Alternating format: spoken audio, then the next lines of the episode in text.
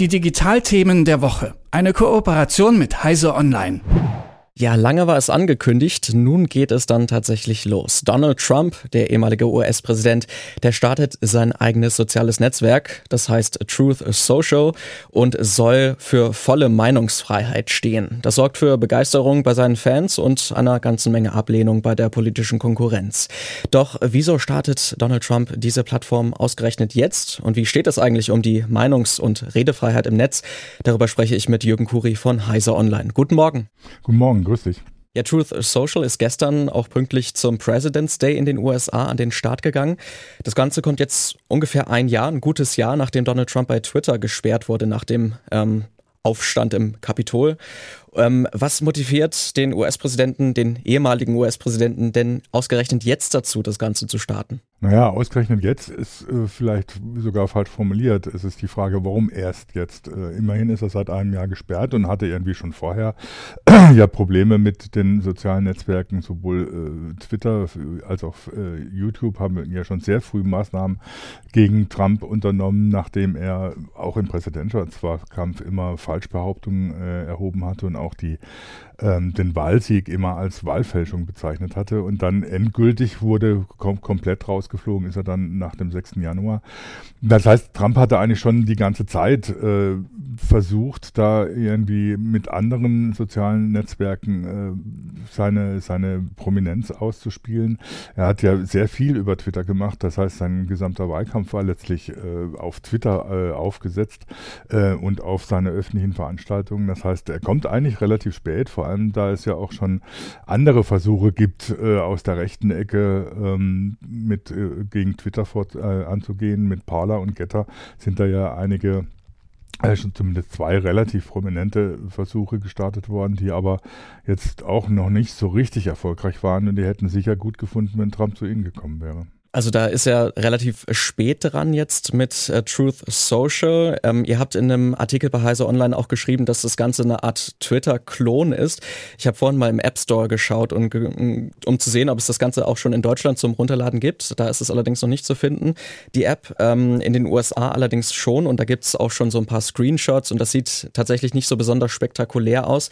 Wie muss ich mir diese App denn jetzt vorstellen? Ist das ein äh, ganz normales soziales Netzwerk? Ähm, hat man da das Rad neu erfunden oder ist das was ganz Herkömmliches? Also im Prinzip ist es äh, ein Nachbau von Twitter, äh, muss man äh, ganz offen so sagen. Das heißt, äh, vom Design her und von den Funktionen her wird sich jemand, der Twitter kennt, da sofort zurechtfinden. Ähm, es gibt noch ein anderes Problem. Es gibt Beschwerden von Open Source Entwicklern, dass äh, da Code von Mastodon geklaut worden ist, ähm, beziehungsweise genutzt wurden, ohne die Lizenzbedingungen einzuhalten. Mastodon ist ein dezentrales Open Source Netzwerk, das versucht irgendwie das, was Social Media ist, besser zu machen und dezentraler zu machen und mehr vom User ausgedacht. Und an, anscheinend ist relativ viel Code von Mastodon in Truth Social eingeflossen, ohne dass dann wieder der Code von Truth Social äh, veröffentlicht wurde, wie es eigentlich in den Lizenzbedingungen von Mastodon heißt. Das heißt, da kann unter Umständen auf Trump bzw. seine Technikorganisation noch ein bisschen Ärger zukommen, sowohl was, was die Designelemente von Twitter angeht, als auch was den Code angeht. Ähm, bislang ist tatsächlich die äh, Anwendung nur in den USA verfügbar. Das ist natürlich auch das, äh, der, das Land, wo äh, Trump im Moment vor allem punkten will. Er möchte ja ganz offensichtlich wieder 2024 bei der Präsidentschaftswahl antreten und braucht im Prinzip ein soziales Medium, um seine ähm, Positionen da weiterbringen zu können. Bisher ist es auch nur für iOS verfügbar. Es gab am Anfang auch technische Schwierigkeiten. Das heißt, es ist ein relativ holpriger Start, der auch noch wahrscheinlich oder möglicherweise künftig äh, zu Problemen führen wird, die äh, für die äh, für den Zweck, den, den Truth Social eigentlich hat, nicht besonders förderlich sein werden. Nun ist ja nicht nur die technische Seite so ein bisschen umstritten, sondern das Ganze ist ja auch ja von dieser ganzen äh, Meinungsfreiheitsdebatte überschattet und äh, Trump, der ja auch von anderen sozialen Medien ausgeschlossen wurde aufgrund dieser Fehlbehauptungen und anderer Äußerungen um die äh, Kapitolstürmung herum. Ähm, da gibt's natürlich auch viele, die das Ganze kritisiert haben, dass er jetzt da ausgeschlossen wurde letztes Jahr. Ähm, ist das denn jetzt eigentlich eine gute oder schlechte Entwicklung, dass man das so auftrennt? Also dass jetzt praktisch sich diese Alt-Right-Bewegung auf ganz eigene Plattformen bewegt? Naja, sie haben, die Alt-Right hat ja schon immer versucht, versucht, sich mit eigenen Medien oder so in die, in die Öffentlichkeit zu pushen ähm, und dort äh, tatsächlich dann auch für, für eine gewisse Prominenz zu sorgen. dass die, dass jetzt so solche Leute wie Trump oder auch jetzt, was bei Telegram passiert, dass dann Leute gesperrt werden, ähm, hat natürlich damit zu tun, dass äh, Meinungsfreiheit nicht unbedingt äh, bedeutet, dass man beliebige Verschwörungstheorien oder Falschbehauptungen verbreiten kann oder auch mit äh, Rassismus und äh, Beleidigungen und strafrechtlich relevanten Äußerungen da operieren kann. Das ist natürlich eine Diskussion, was, wie weit geht Meinungsfreiheit und was bedeutet Meinungsfreiheit. Trump sagt, äh, er darf alles erzählen erzählen und das fällt unter die Meinungsfreiheit. Ähm, das sehen nicht nur andere soziale Medien wie Twitter oder so teilweise anders. Die sagen, das sind einfache Falschbehauptungen oder Aufrufe zum Aufstand, so ähnlich wie es am 6. Januar in den USA passiert ist, die haben irgendwie nicht, sind nicht von Meinungsfreiheit gedeckt. Das ist natürlich ein relativ schmaler Grad, man, auf dem man sich da bewegt. Vor allen Dingen, wenn es dann auch noch darum geht, wer entscheidet dann letztlich drüber. Es ist so, dass Trump natürlich einen Punkt hat, wo er, wenn er sagt, äh, dass da Firmen darüber entscheiden, wer im Netz was sagen darf, wenn auf Twitter äh, und, und YouTube einfach gesperrt wird. In Deutschland sieht das natürlich etwas anders aus. Da sind so Sperren natürlich nur möglich, wenn tatsächlich strafrechtlich relevante äh, Sachen vorliegen ähm, und die Gerichte das dann auch jeweils überprüfen und dann entsprechend entscheiden. Aber das ist natürlich immer ein Punkt, ähm, wo man sehr genau hinschauen muss, was ist tatsächlich Meinungsfreiheit, wo, was muss man aushalten, wenn man tatsächlich Meinungsfreiheit fördern will und wo sind die Grenzen erreicht, wo dann tatsächlich Sperren notwendig sind oder bestimmte Sachen auch äh, strafrechtlich verfolgt werden müssen. Da sprichst du schon einen ganz guten Punkt an. Da können wir das Ganze vielleicht auch nochmal ein bisschen auf Deutschland ähm, ummünzen, das Thema. Denn ähm, auch hier gibt's ja diese Diskussion um äh, Messenger wie zum Beispiel Telegram, wo viele Sachen verbreitet werden, die sehr extremistisch sind, wo dann auch ähm, viele Sachen gesagt werden, die vielleicht strafrechtlich relevant sind in großen Gruppen. Und da hat die Bundesregierung jetzt ja auch ein bisschen härter durchgegriffen, Kontakt aufgenommen zu Telegram, was ja ein bisschen schwierig war. Und ähm, da ist natürlich auch dann die Frage, wie erkennt man eigentlich da, dort dann etwas strafrechtlich Relevantes? Wie kann man das von Meinungsäußerung trennen? Du hast gerade schon gesagt, das ist schwierig, aber gibt es da irgendwie eine Möglichkeit, das zu machen?